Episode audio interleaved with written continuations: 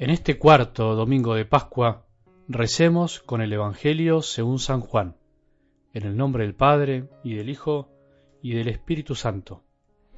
En aquel tiempo Jesús dijo, Mis ovejas escuchan mi voz, yo las conozco y ellas me siguen. Yo les doy vida eterna, ellas no perecerán jamás y nadie las arrebatará de mis manos. Mi Padre que me las ha dado es superior a todos y nadie puede arrebatar nada de las manos de mi Padre. El Padre y yo somos una sola cosa. Palabra del Señor.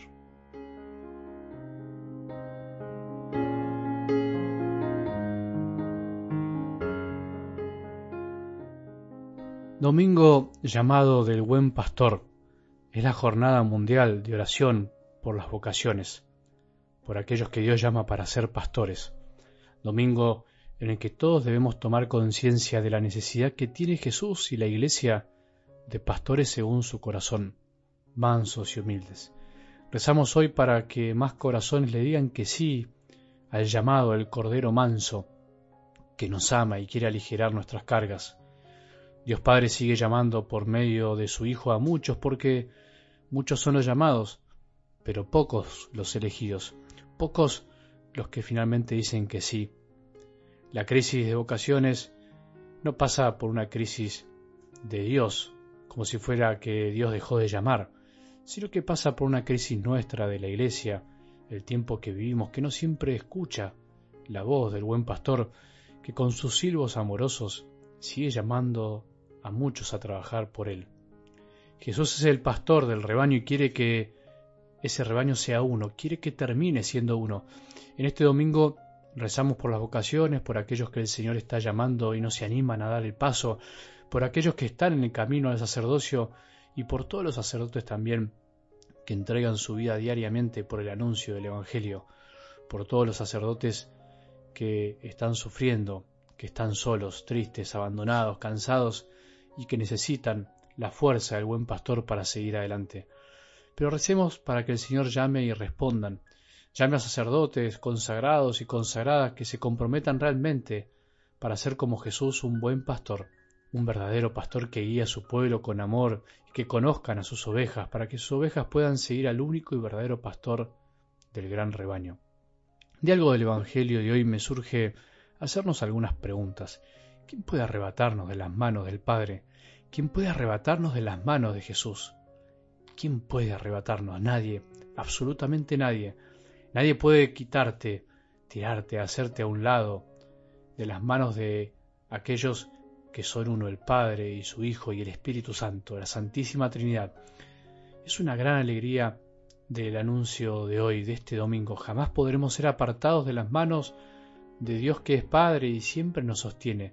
Deberíamos decir que en realidad somos nosotros los que podemos perdernos cuando desoímos la voz de Dios, cuando pretendemos soltarnos de sus manos queriendo ser independientes de su amor.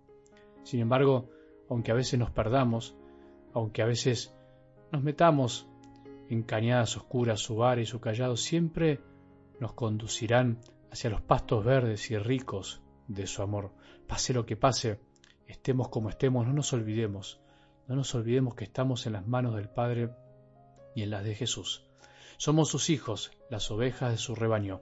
Él no puede contradecirse a sí mismo, no puede dejar de amar aquello que creó, aquello por lo cual entregó su vida, por lo cual se hizo hombre, aquello que hizo por amor. Solo vos y yo, a veces, si queremos, podemos darnos el lujo de no querer estar así, de no querer estar en las manos del Padre.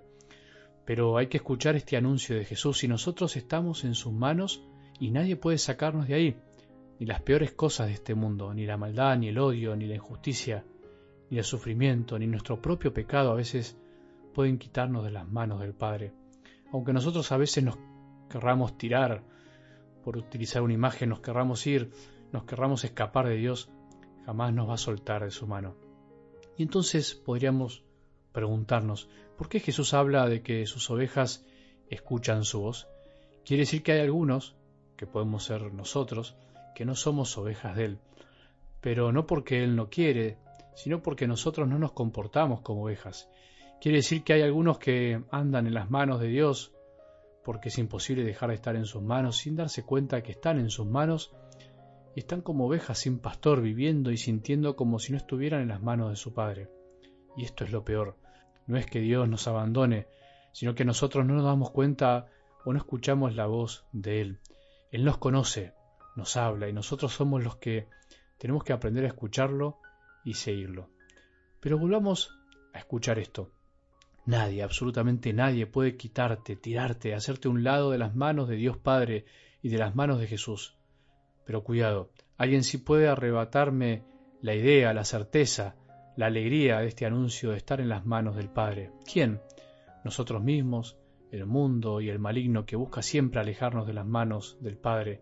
Podemos ser ovejas, pero vivir sin escuchar y sin seguirlo, sin disfrutar de esta gran alegría. No dejemos que el maligno nos arrebate de las manos de Dios, no dejemos que este mundo desesperanzado y apático de Dios nos meta falsas ideas y sentimientos en el corazón, haciéndonos creer que Él es un ser lejano, que no le importan sus ovejitas, sus hijos. No dejemos que nuestros propios pecados nos conduzcan a la oscuridad y a la desconfianza. Que hoy el buen pastor nos vuelva a decir a todos al oído, nadie, absolutamente nadie, puede quitarte, tirarte y hacerte un lado de las manos de mi Padre y de mis propias manos. Pero que nosotros al mismo tiempo podamos contestarle, ya lo sé, Jesús, gracias por recordármelo, ya lo sé, pero quiero empezar a escucharte, quiero empezar a conocerte más, quiero empezar a seguirte de corazón. Dame la fuerza de aprender a escucharte y a ser una oveja obediente. Que tengamos un buen domingo y que la bendición de Dios, que es Padre misericordioso, Hijo y Espíritu Santo, descienda sobre nuestros corazones y permanezca para siempre.